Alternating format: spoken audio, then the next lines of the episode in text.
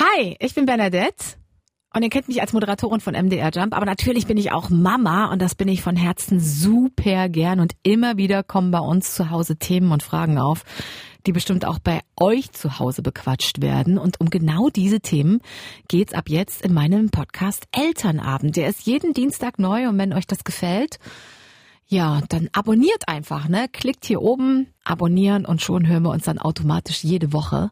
Letzte Woche habe ich mit Elternberaterin Stefanie von Brück ausgiebig über Familienbetten und damit auch über den Schlaf der Kids gesprochen. In dieser Woche ist das Thema nicht ganz so leichtfüßig. Es geht nämlich um Trennungskinder. Ja, wie bringe ich das Ganze den Kids bei? Welche Betreuungsmodelle gibt's?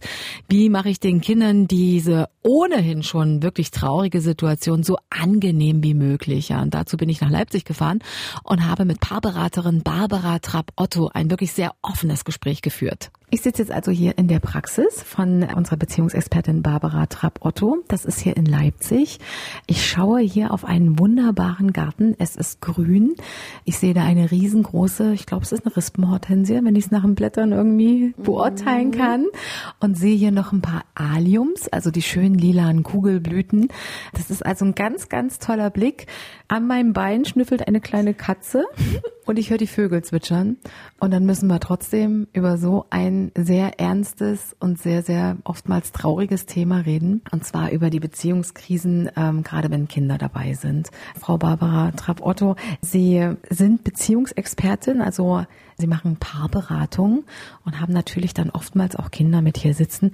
Erstmal als große Überschrift, um alle von uns Hörenden jetzt mit abzuholen.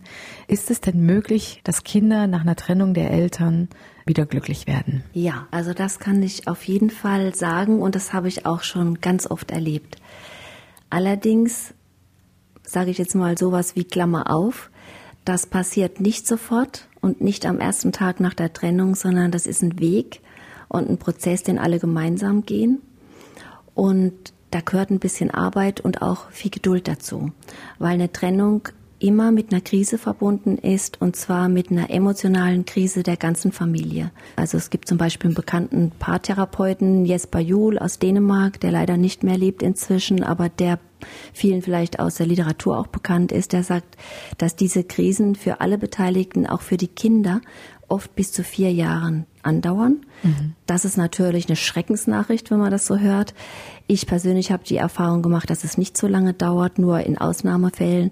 Aber man kann schon rechnen, dass es ungefähr zwei Jahre dauert, bis eine Familie, wenn sie sich trennt, wieder reorganisiert ist, mhm. also neu organisiert ist. Mhm.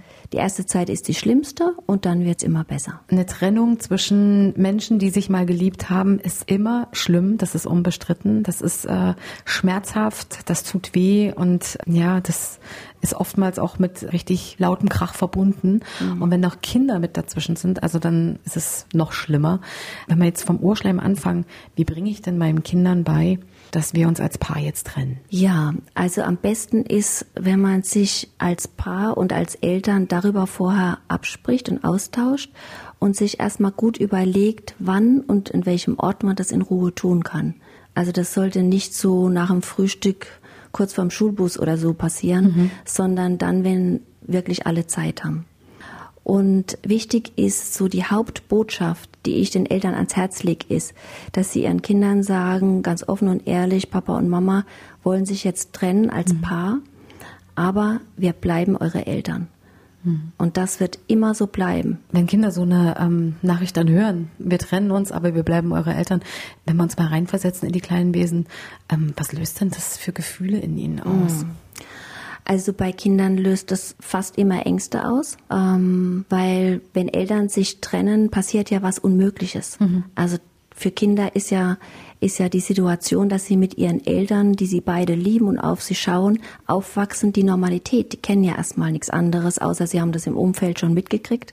Manchmal löst auch das schon Ängste aus aber die wissen ja nicht, haben keine Möglichkeit zu realisieren, was danach passiert. Das mhm. heißt, wenn die Eltern sagen, wir trennen uns, könnte es ja genauso sein, die gehen ja irgendwann ganz weg, beide. Und das ist wichtig, solche Ängste, das ist natürlich ein bisschen altersabhängig auch, wie ich welche Worte finde und wie stark Ängste sind oder weniger. Und bei älteren Kindern, die haben schon viel mehr mitgekriegt in ihrem Umfeld, die können das besser auch äh, einschätzen und äh, vielleicht gibt es auch ältere Kinder, die sagen, ja, das ist in Ordnung, das sehen wir auch, dass es nötig ist. Aber bei kleineren Kindern löst es oft enorme Ängste aus. Was passiert dann? Darf ich dann die Mama noch sehen? Darf mhm. ich den Papa sehen? Wer guckt denn dann nach mir? Die Kinder wissen wirklich oftmals gar nicht, was das jetzt erstmal bedeutet. Das kommt ja erst so nach und nach. Sollte man dann aktiv schon damit reingehen oder versuchen, das Kind das äh, verarbeiten zu lassen und dann erst nach und nach drauf zugehen und mit ihm reden? Ähm, aus meiner Erfahrung ist es so, dass Kinder unterschiedlich reagieren. Die meisten Kinder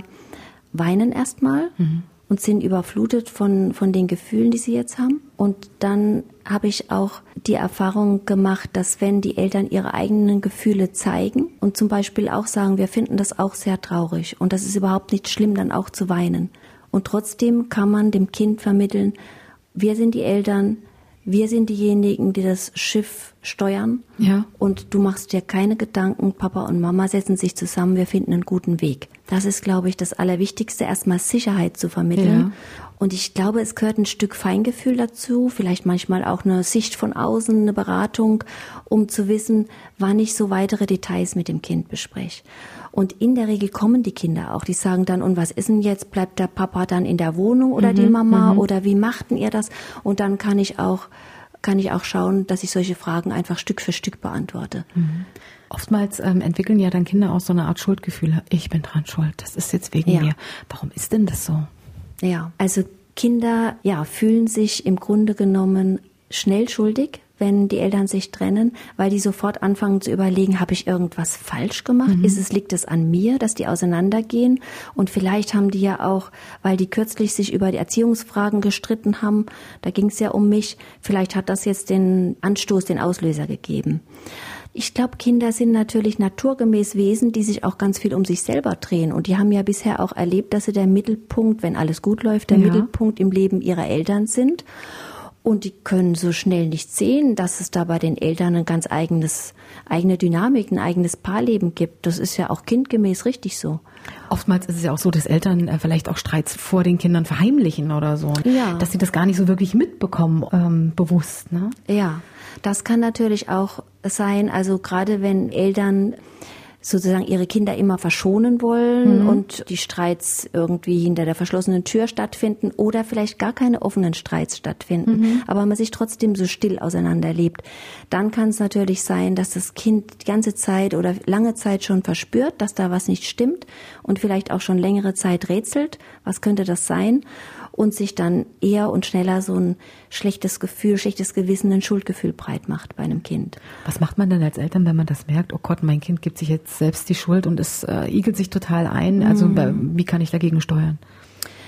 Ich glaube, es gibt nur ein Rezept, das anzusprechen mit dem mhm. Kind. Also im Grunde sollte man vielleicht fast prophylaktisch, auch wenn man noch kein Anzeichen zu sehen glaubt, dass das Kind jetzt Schuldgefühle entwickelt, dem Kind gemeinsam schon gleich beim ersten Gespräch sagen, und du hast dafür keine Schuld und schon gar keine Verantwortung.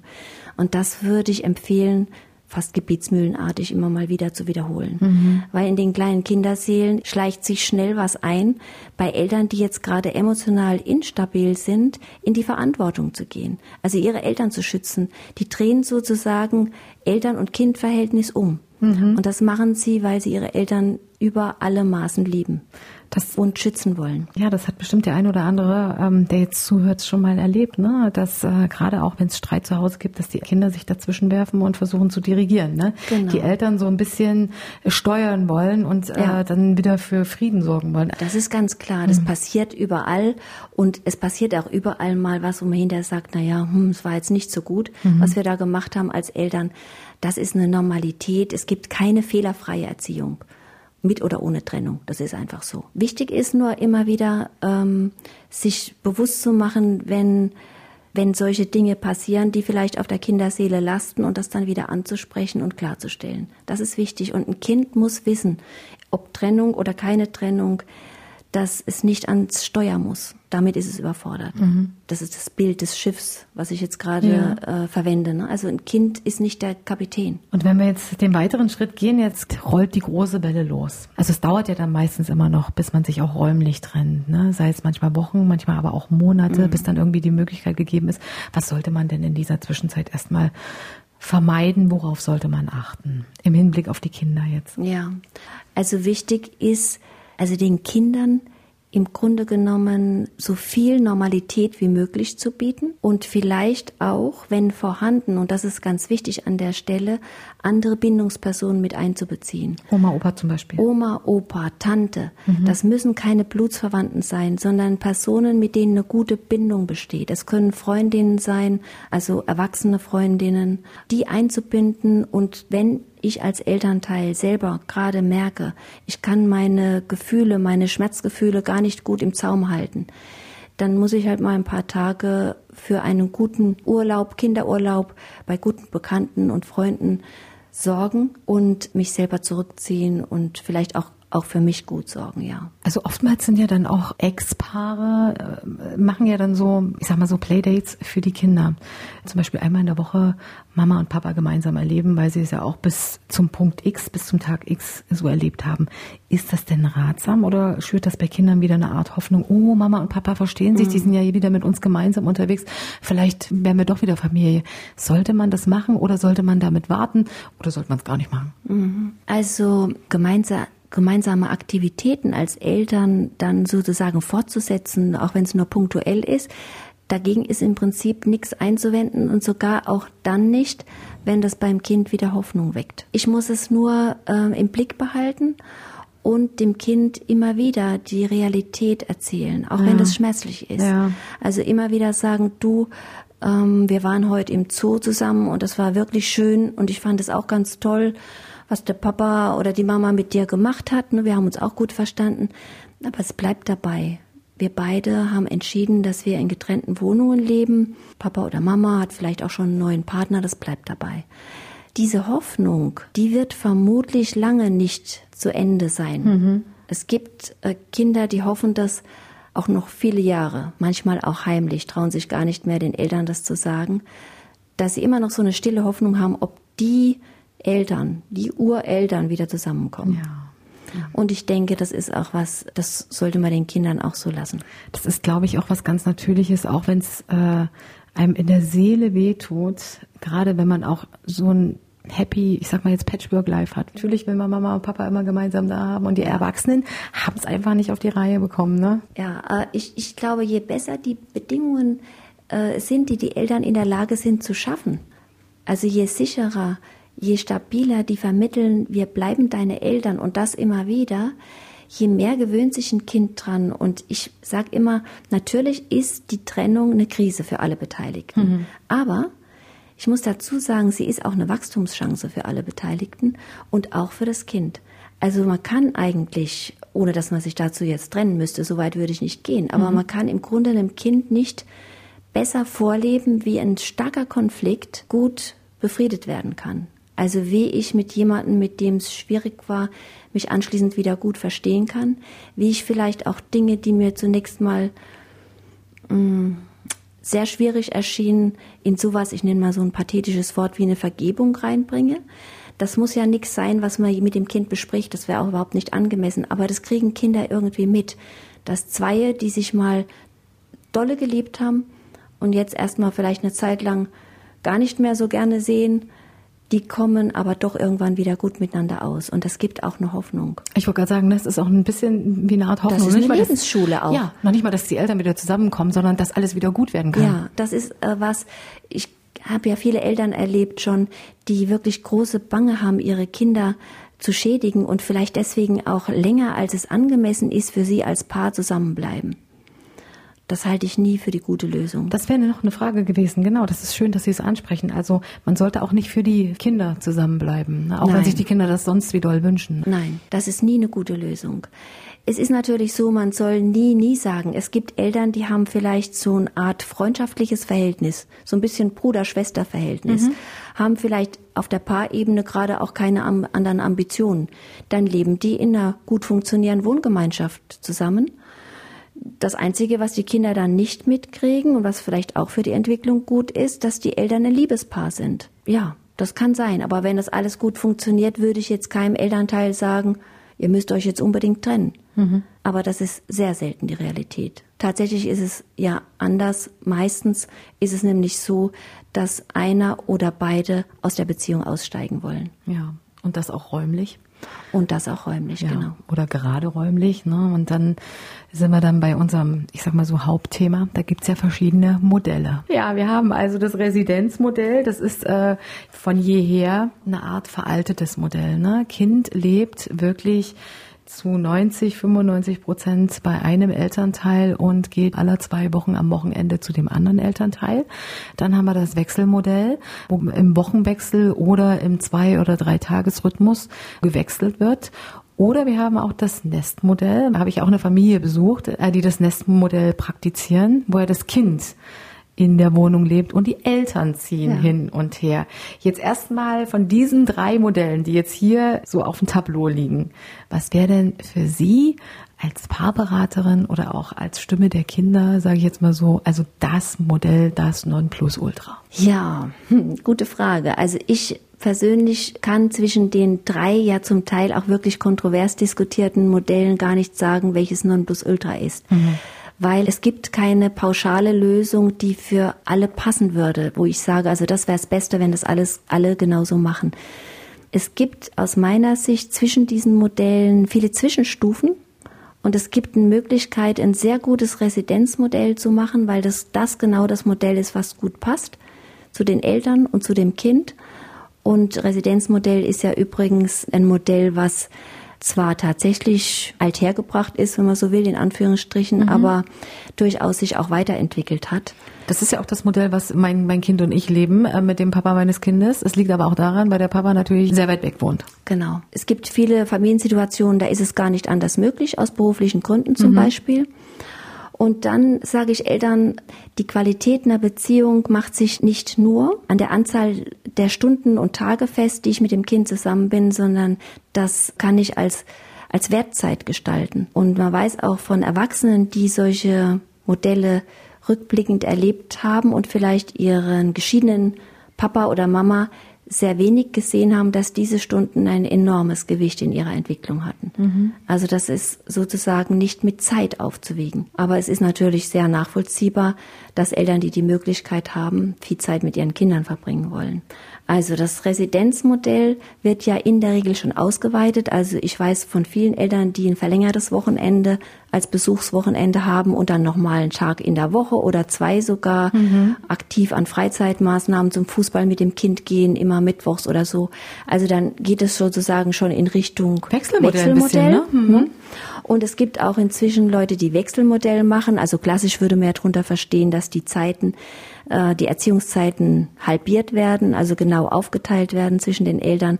Und da gibt's inzwischen auch schon viele Eltern, die sagen, na ja, halb und halb muss es nicht sein. Ein Drittel, zwei Drittel ist auch gut. Dann nennt man das asymmetrisches ähm, Doppelresidenzmodell. Oh, wow, hab ich ja, noch nie gehört. ja, tolle Okay. Ausdrücke. Ne? ähm, ja, und dann komme ich vielleicht noch zum Nestmodell. Das ist die Variante, von der ich finde, dass sie insbesondere für kleine, kleinere Kinder die angenehmste Variante ist.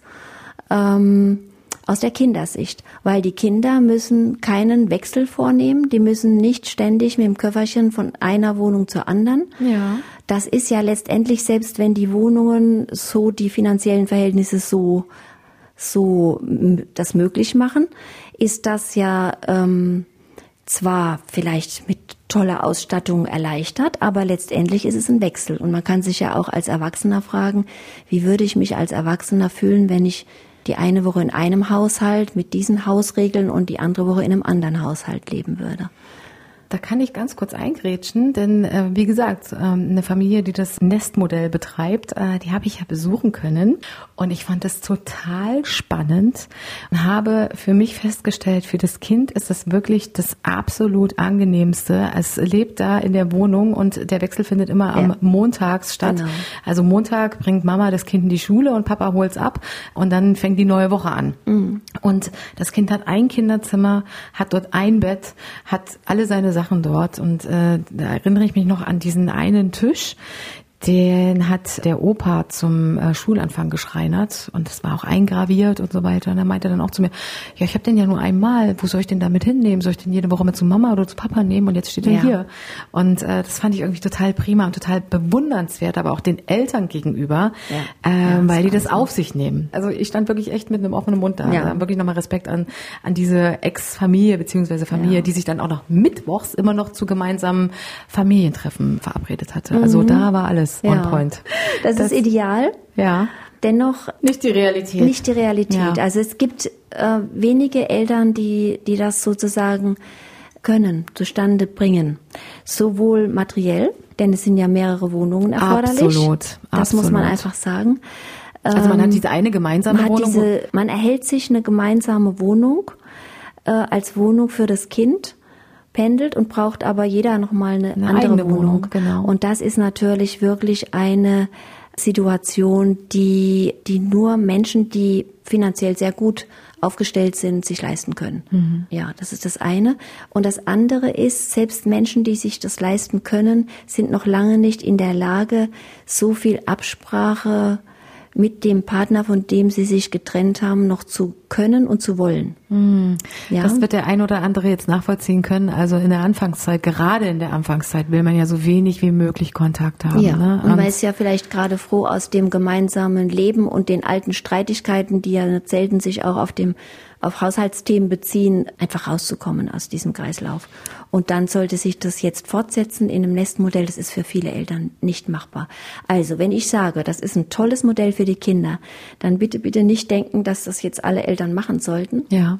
Sondern die, die sich dazu in der Lage sehen, ja. Aber die Eltern sollten sich durchaus bewusst machen, dass das Wechseln des Kindes beim Wechselmodell oder Doppelresidenzmodell eine anstrengende Angelegenheit sein kann und dass man da immer ein Auge drauf behalten muss. Inwiefern? Ob das Kind diesen Wechsel hauptsächlich tut, damit die Eltern emotional gut versorgt sind mhm. oder ob da es das selbst wieder, auch möchte. Und dann kommen wir wieder in die Verantwortung des Kindes, ne? Ganz was genau. sich wieder für die Eltern verantwortlich fühlt. Ganz genau, das gibt eine Tendenz. Mhm. Das ist sowieso da. Und Eltern merken das ganz gut daran, wenn das Kind sich traut, äh, zu sagen, ich möchte jetzt mal, aber nächste Woche, weil meine Freundin Geburtstag hat und da ist eine Feier, da ist es praktischer, wenn ich mal bei der Mama bleib. Kann ich das mal machen? Und wenn sowas erlaubt ist und wenn das Kind auch sich traut, sowas zu äußern, ja dann kann man schon sagen, ach ja, das ist ja ganz gut. Dann ist es nicht so in der Verantwortung, dass es sich schon nicht mehr traut, so ein eigenes Bedürfnis mal anzumelden. Ja, also nicht so, dass es dann selber schon aufrechnet. Ne? Genau. Oh, jetzt war ich drei Tage bei Mama, jetzt muss ich aber auch drei Tage bei Papa ja. bleiben, damit das ausgeglichen ist. Ja. Also ich meine, das wird bestimmt der ein oder andere, der jetzt zuhört, auch schon kennen und sich jetzt vielleicht erwischt fühlen und denken, oh mein armes Kind, wie kann man denn da entgegensteuern, wenn man sich in so einer Phase befindet, wo man merkt, oh, das Kind, das kommt hier schon in so eine Verantwortung rein, wo ich es eigentlich gar nicht haben möchte. Ja, also spätestens dann wäre der Punkt, äh, dass die Eltern sich wieder zusammensetzen und genau das miteinander austauschen.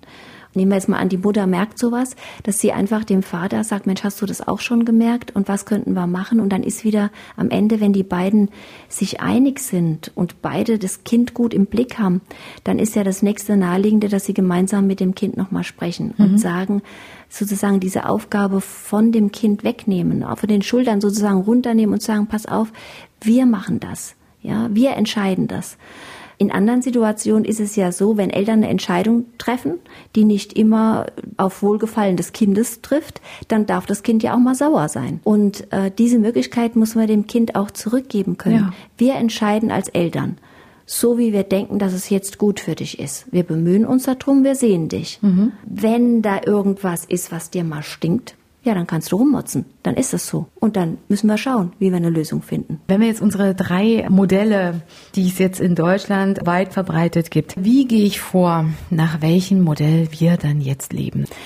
Ich glaube, es ist vielleicht gar nicht so, dass man über die Modelle so nachdenkt, die es gibt und da in so eine Auswahl geht, sondern vielleicht anders anfängt und sagen, wie, wenn, wenn wir uns trennen, muss mein Leben umorganisiert werden und wie könnte es denn am besten passen? Oft ist es ja so, dass noch andere Zwänge da sind, also beruflicher Art, die es sozusagen erforderlich machen, dass mein Kind vielleicht am Donnerstag und Freitag abgeholt wird oder ähm, es gibt ja eine Menge Leute, die Schichtdienste haben und und und, sodass die Entscheidungsmöglichkeiten, naja, wenn man so will, auch eingeschränkt sind. Ja. Und ich sozusagen an den Beispielen, die andere schon praktiziert haben, so würde ich vielleicht jetzt Modelle mal mal übersetzen, mir selber mit meinem Partner was zusammenfüge, zusammenbastle sozusagen regelrecht, was für uns alle passt und mit dem Kind passt.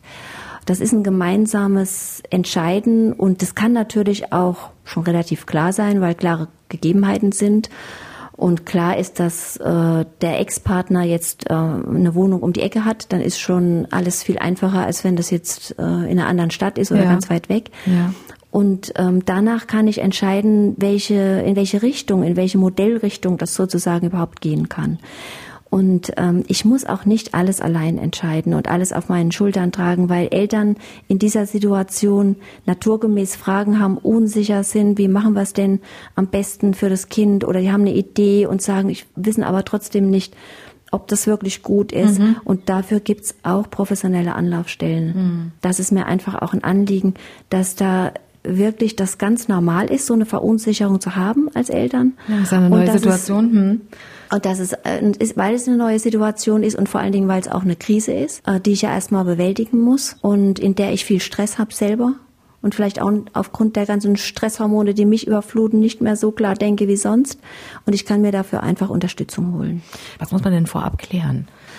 Ich glaube, das Wichtigste bei einer Entscheidung für Wechselmodell ist, zu schauen und zu sehen, ob ich in der Lage bin, mich mit dem Partner auszutauschen. Also ob so ein Mindestmaß an Austausch geht, ob ich mit ihm zusammen, er und ich, wir in der Lage sind, zu trennen zwischen dem Konflikt, den wir auf der Paarebene haben, den, die Verletzung, die da vielleicht auch daraus entstanden ist, die Wut, und der Aufgabe, die wir als Eltern haben und der Verantwortung. Natürlich kann das sein, dass es mir am Anfang weniger gut gelingt, als ich mir es wünsche. Ja, klar. Dafür kann ich mir aber Unterstützung holen. Aber wenn ich merke, da geht im Moment kein Weg rein, wir Ja. können uns auf der Elternebene überhaupt nicht verständigen, dann ist aus meiner Sicht wirklich stark zu hinterfragen, ob das Wechselmodell die erste Wahl ist. Nicht, Okay. ob das so bleibt. Also Ja. es kann ja noch anders werden.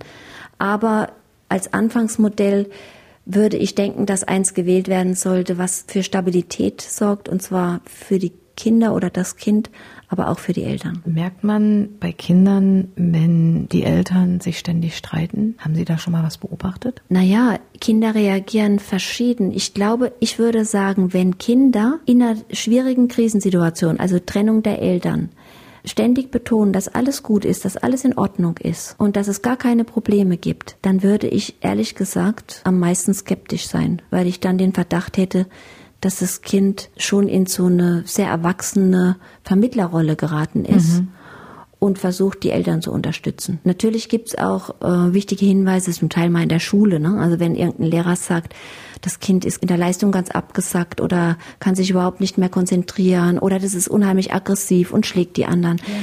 Dann ist es natürlich auch ein Hinweis drauf. Aber ich glaube, noch schlimmer ist, wenn ein Kind so ganz still und übermäßig artig wird, in Anführungsstrichen. Dann würde mich das mehr beunruhigen. Weil das dann jedem gefallen möchte und gar nicht als Ja. äh, Mittelpunkt des Streits irgendwie dienen möchte und deswegen sich wie eine Weil es den. Konflikt auch in sich reinnimmt und nicht äußert. Und das ist auf Dauer nicht gut. Zurück zum Wechselmodell. Was denken Sie, könnte das so eine Art Standard werden? Also das Residenzmodell war es ja früher. Mhm. Und es bewegt sich ja immer mehr hin Richtung Wechselmodell, weil man auch sagt, dass die Väter mehr eingebunden werden Ja. wollen. Wie stehen Sie dazu? Ich würde das nicht für gut halten, wenn es generell sozusagen so ähnlich wie gemeinsames Sorgerecht ja irgendwann mal eingeführt wurde. Es gab ja eine Zeit, wo das durchaus nicht so war, sondern ähm, das Übliche war, dass äh, im Sorgerechtsverfahren entschieden wurde, wer das Sorgerecht bekommt. Und erst viel später gab es überhaupt die Möglichkeit, dass es äh, beide bekommen. Und danach wurde es erst, also es sind immer Jahre dazwischen, wurde erst entschieden, dass es als Standard das gemeinsame Sorgerecht gibt. Und das würde ich, glaube ich, nicht für gut heißen. Ich würde aber für gut heißen, wenn es eines der Standardmodelle wird. Also wenn im Grunde genommen die Möglichkeiten erweitert werden, vielleicht auch unterstützt werden, sowohl Unterhaltsregelungen, Steuerregelungen, Kindergeldregelungen geschaffen werden, damit die Eltern möglichst viele Möglichkeiten haben, ein Modell zu finden, was genau für sie passt und für ihr Kind, für das, für das Individuum. Das halte ich für gut. Und dann ist es ja auch so, dass so ein Modell, wenn ich es mal ausgewählt habe in der Trennungszeit, ist ja nicht das Modell, was dann bis zum Erwachsenenleben von dem Kind so bleibt. Das wird sich ja sowieso wandeln. Und insofern denke ich, dass man dem am besten gerecht wird, wenn man die Möglichkeiten schafft, verschiedene Betreuungsmodelle zu wählen. Erfahrungsgemäß, wenn die Kinder so 14 sind oder so, haben die keinen Bock mehr aufs Wechselmodell. Ja. Warum ist es so? Naja, es ist ganz einfach so, spätestens in der Pubertät oder, oder mit 14, das ist ja schon nach der Pubertät bei vielen, da ist es doch so, dass die Kinder ein großes Interesse haben, eigene Freundeskreise zu treffen. Die halten sich in ihren eigenen Peergruppen auf und die Eltern treten so Stück für Stück sowieso in Hintergrund, was die Zeitanteile betrifft, die man mit ihnen verbringt. Ja, und ja. viele Eltern sind ja froh, wenn die Kinder noch Lust haben, mit ihnen in Urlaub zu fahren, ja, etc. Absolut. Ne? Ich bin 15 nicht mehr mitgefahren, ne, ja, wenn ich genau, so zurückdenke. Hm. Genau. Und dann ist für die Kinder das häufig doch ziemlich anstrengend, zwischen den Eltern hin und her zu pendeln und dann immer zu überlegen, in welcher Woche wollte ich meine Freunde einladen und wo bin ich da gerade und so. Und dann treffen Kinder manchmal ganz pragmatische Entscheidungen und sagen, also mir ist es jetzt zu anstrengend und ich würde es jetzt gern so oder so handhaben. Mhm.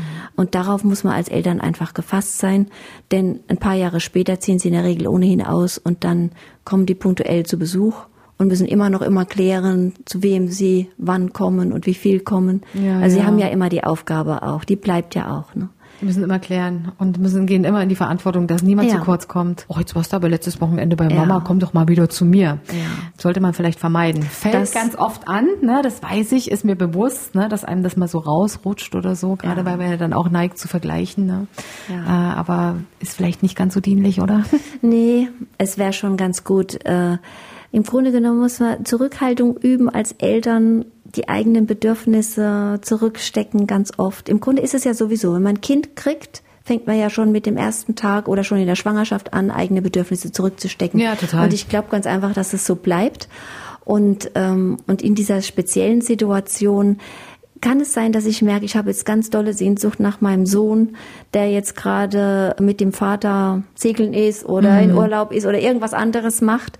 Und es ist vielleicht sinnvoll, zu dem Zweck mal zur Freundin zu gehen und mit der das zu besprechen und nicht mit dem Sohn, weil das eben bei Kindern immer wieder passieren kann, dass sie dann in die Verantwortung gehen und sich so ja schuldig fühlen oder oder meinen, sie müssen das ausgleichen, ja.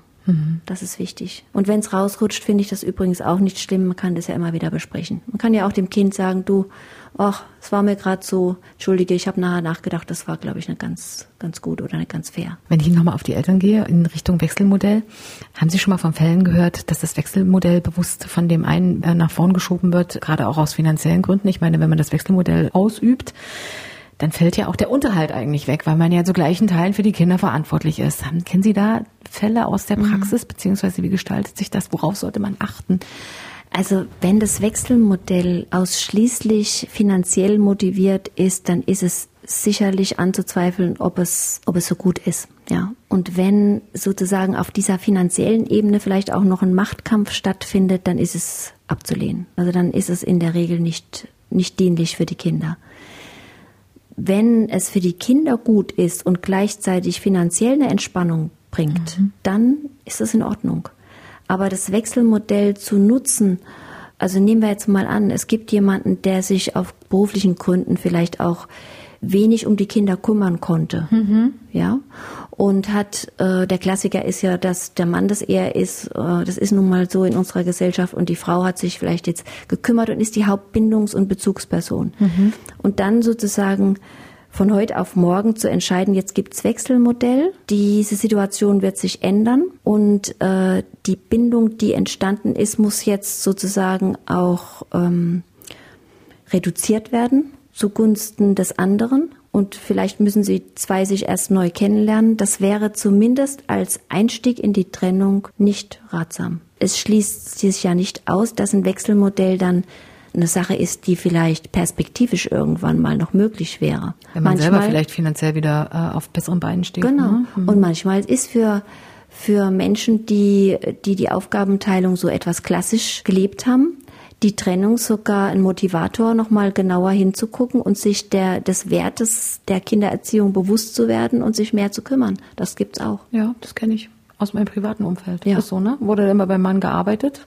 Ja. Dann kam die Trennung und er hat sich dann bewusst geworden, was will ich. Genau, das ist wie eine Zäsur auch. Ja, ne, der Titel, äh, der sitzt dann in 20 Jahren nicht mit einem Abendbrotstisch, äh, aber vielleicht die Kinder, die irgendwie sagen, oh, weißt du noch damals, Ja. als wir Punkt, Punkt, Punkt. Ne? Genau so, ist- genau so. Also in chronischen Streitsituationen ist nach meiner praktischen Erfahrung das Wechselmodell nicht so gut geeignet. Aber warum nicht?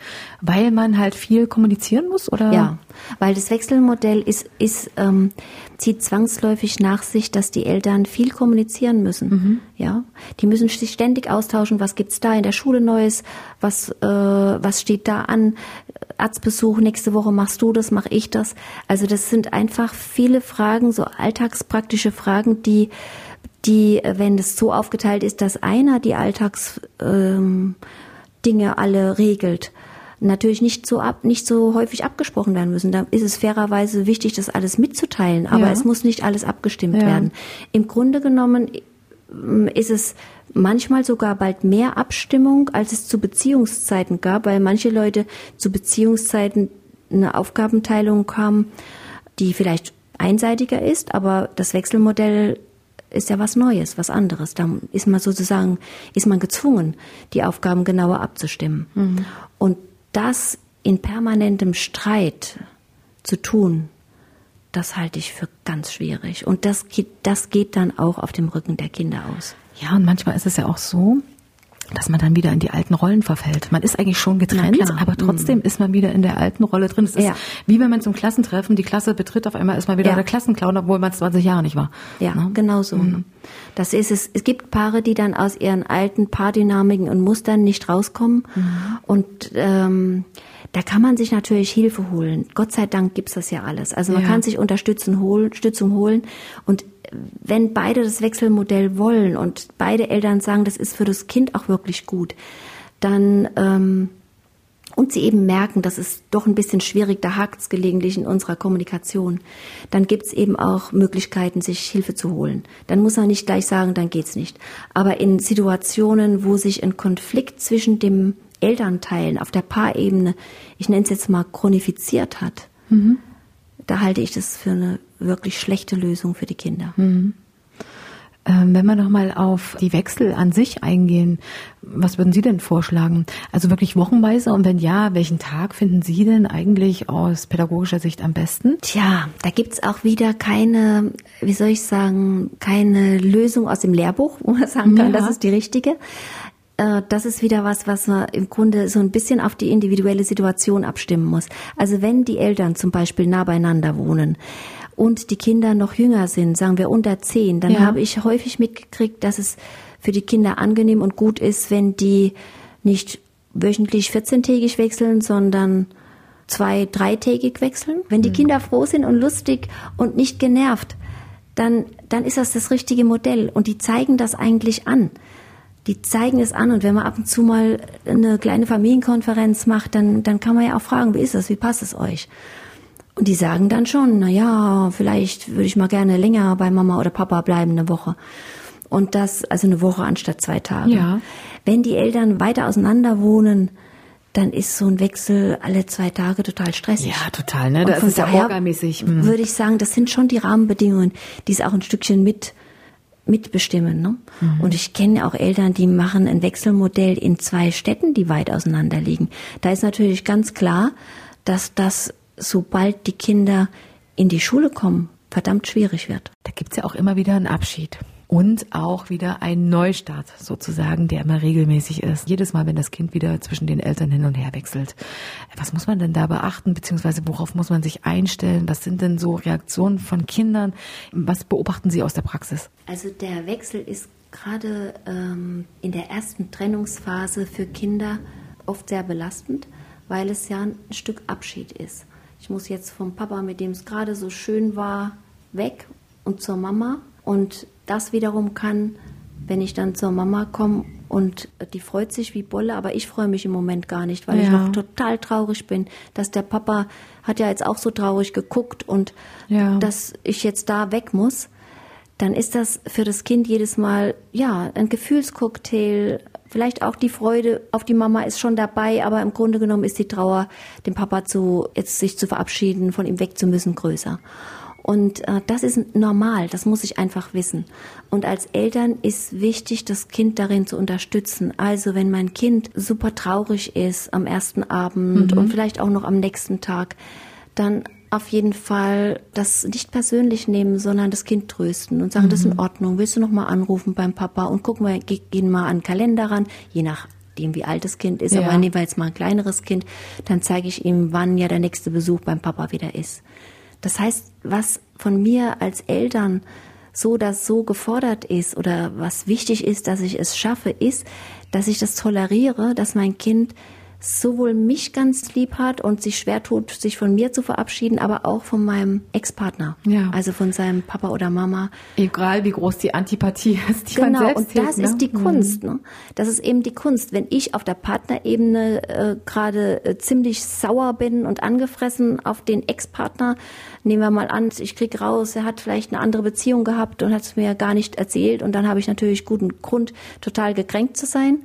Und das ist eben die Kunst, das zu trennen von dem Bedürfnis des Kindes, weil der Partner hat vielleicht mich betrogen oder mich hintergangen, aber nicht das Kind. Und das Kind hat ein Recht, beide Eltern zu lieben und auch traurig zu sein, wenn es eins, ein Elternteil jetzt ein paar Tage nicht sieht. Mhm. Aber es gibt ja was Tröstliches. Mit der Zeit gewöhnt sich ein Kind dran an das neue Leben und weiß, dass die Zeitabschnitte, bis ich den Papa wieder sehe, weiß es einfach einzuschätzen. Ja. Und deswegen sind zum Beispiel am Anfang so zwei Tage Wechsel auch ganz, ähm, ganz günstig, weil dann kann ich sagen, du in zwei Tagen schon, da macht ihr da an dem Spiel weiter. Der Papa lässt vielleicht das alles auch so stehen, da könnt ihr gerade weitermachen. Ne? Und dann ist das gut zu schaffen. Also die Kinder brauchen dafür Unterstützung und ich soll das möglichst nicht persönlich nehmen, weil ich kann mir vorstellen und sollte mir vorstellen, dass es umgekehrt genauso ist. Ja, ich sag mal so, das hat vielleicht jeder, der irgendwie äh, in so ein Modell betreibt, schon mal erlebt.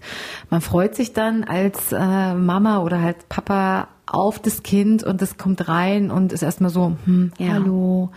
Und du denkst dir die ganze Zeit, ha, aber ich habe dich doch jetzt eine Woche nicht gesehen. Ja. Warum ja. freust du dich denn nicht? Ja, das ist auch, das ist mhm. total nachvollziehbar. Ja. Also ich, ich kann das absolut emotional nachvollziehen, dass das für die Eltern eine echte Herausforderung ist. Aber in dem Wissen, dass es eine Normalität hat und in dem Wissen, dass es nur ausdrückt, jetzt, dass das Kind einen Schmerz hat, den anderen nicht zu sehen und jetzt noch nicht so schnell so weit ist, die volle Freude äh, zuzulassen, mich wieder zu sehen. In dem Wissen kann ich es vielleicht besser verkraften, ja. Wir sagen zu Hause immer, es muss erst mal ankommen. Genau. Ja, genau. Das, das Kind muss erst mal mhm. ankommen. Das ist sehr gut äh, ausgedrückt, ja. ja. Und manchmal mhm. dauert es einen Tag, manchmal braucht es eine Stunde, manchmal braucht es zwei Tage. Nach einem Urlaub dauert es vielleicht auch ein bisschen länger. Ja.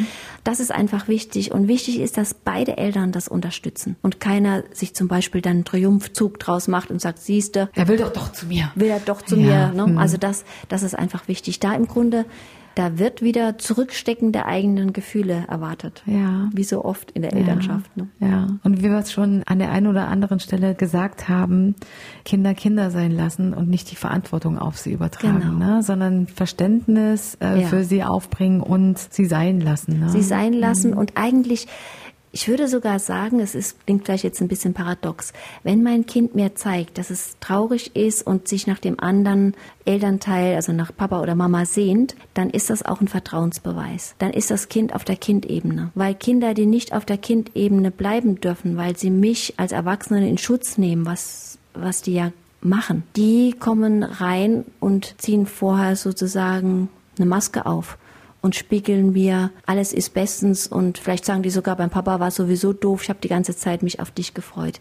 Die können nicht das zulassen, was wirklich ist, weil sie mich ja schützen müssen als Elternteil. Also Eltern keine Sorgen machen, das ist ein Vertrauensbeweis und ein Beweis, dass ich es eigentlich gut mache, weil mein Kind vertraut mir was an ohne drüber nachzudenken, ob mich das jetzt so sehr verletzt oder nicht. Das ist ja auch genau, wenn wir ganz weggehen von unseren Modellen, äh, wenn Kinder zu Hause ihre Launen, egal wie schlimm sie sind, ausleben, das Kind darf zu Hause so sein, wie es ist. Genau. Es darf sich zeigen.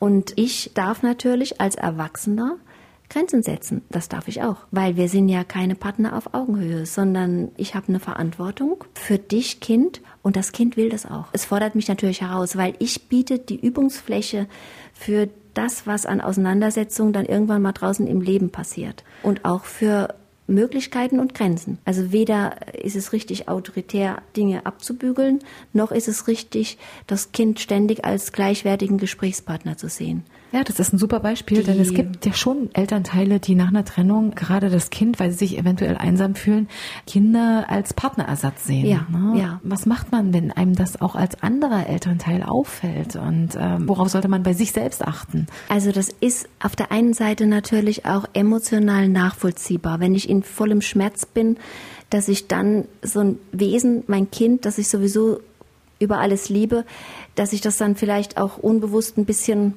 nutze, um dieses emotionale Defizit bei mir selber ein Stück zu füllen. Wenn mir das aber jemand anders spiegelt und schon sagt, du, also du bist jetzt gerade dabei, so ein Über-Obermutter oder Über-Obervater zu werden, mhm.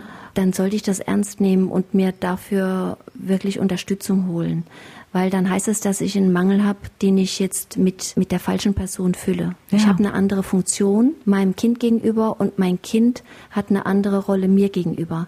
Natürlich darf ich mich total über mein Kind und sein Dasein freuen, und letztendlich ist es ja das Ergebnis von einer Partnerschaft, sei sie noch so schlecht vielleicht im Rückblick gewesen oder auch so schmerzlich geendet ist es doch so, dass zwei Menschen zusammengekommen sind und da ist so ein tolles Kind draus geworden. Mhm. Das ist auch wichtig mir vor Augen zu halten, aber es kann die Trauer, die passiert, passieren muss, wenn etwas beendet ist, die kann nicht nur mit dem Kind passieren. Absolut nicht. Das ist was, was ich sozusagen als Erwachsener und Elternteil mit mir selber ausmachen muss Allein und mir, muss, ja. mir Hilfe holen muss, wenn ich es nicht schaffe.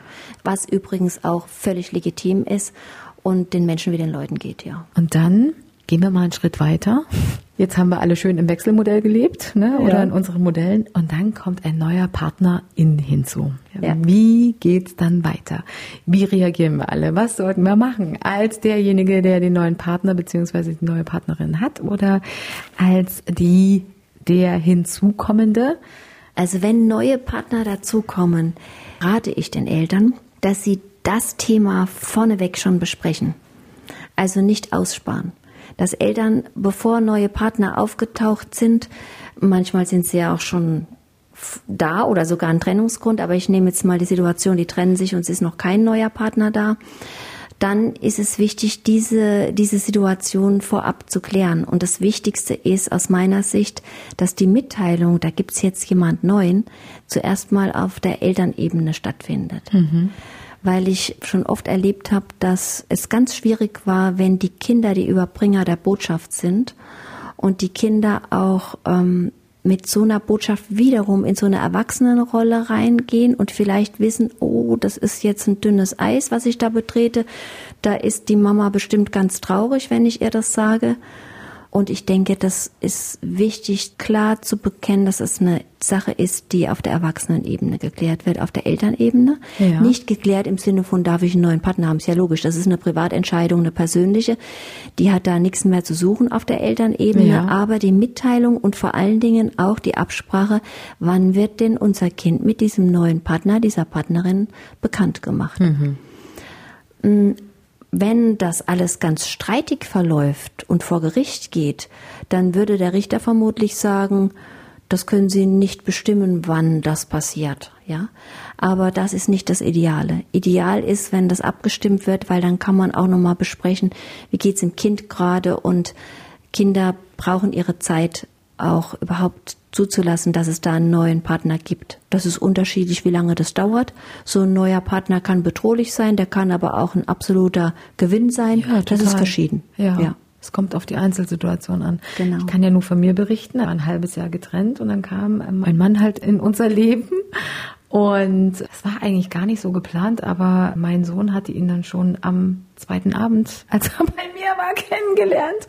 Einfach weil er total neugierig war, wer ist denn da jetzt bei der Mama? Ja. Und hat sich demonstrativ mit auf die Couch gelegt. Abends um neun kam raus aus dem Bett und guckte dann immer so. Das war dann erstmal eine ganz komische Situation, ne? Aber ich sage ja, Happy Patchwork bei uns. Natürlich müssen wir auch an allen Ecken ja. und Enden vielleicht arbeiten und viel miteinander reden, aber das ist ja. äh, sehr optimal, sage ich mal so. Das ne? ist das ist wirklich optimal.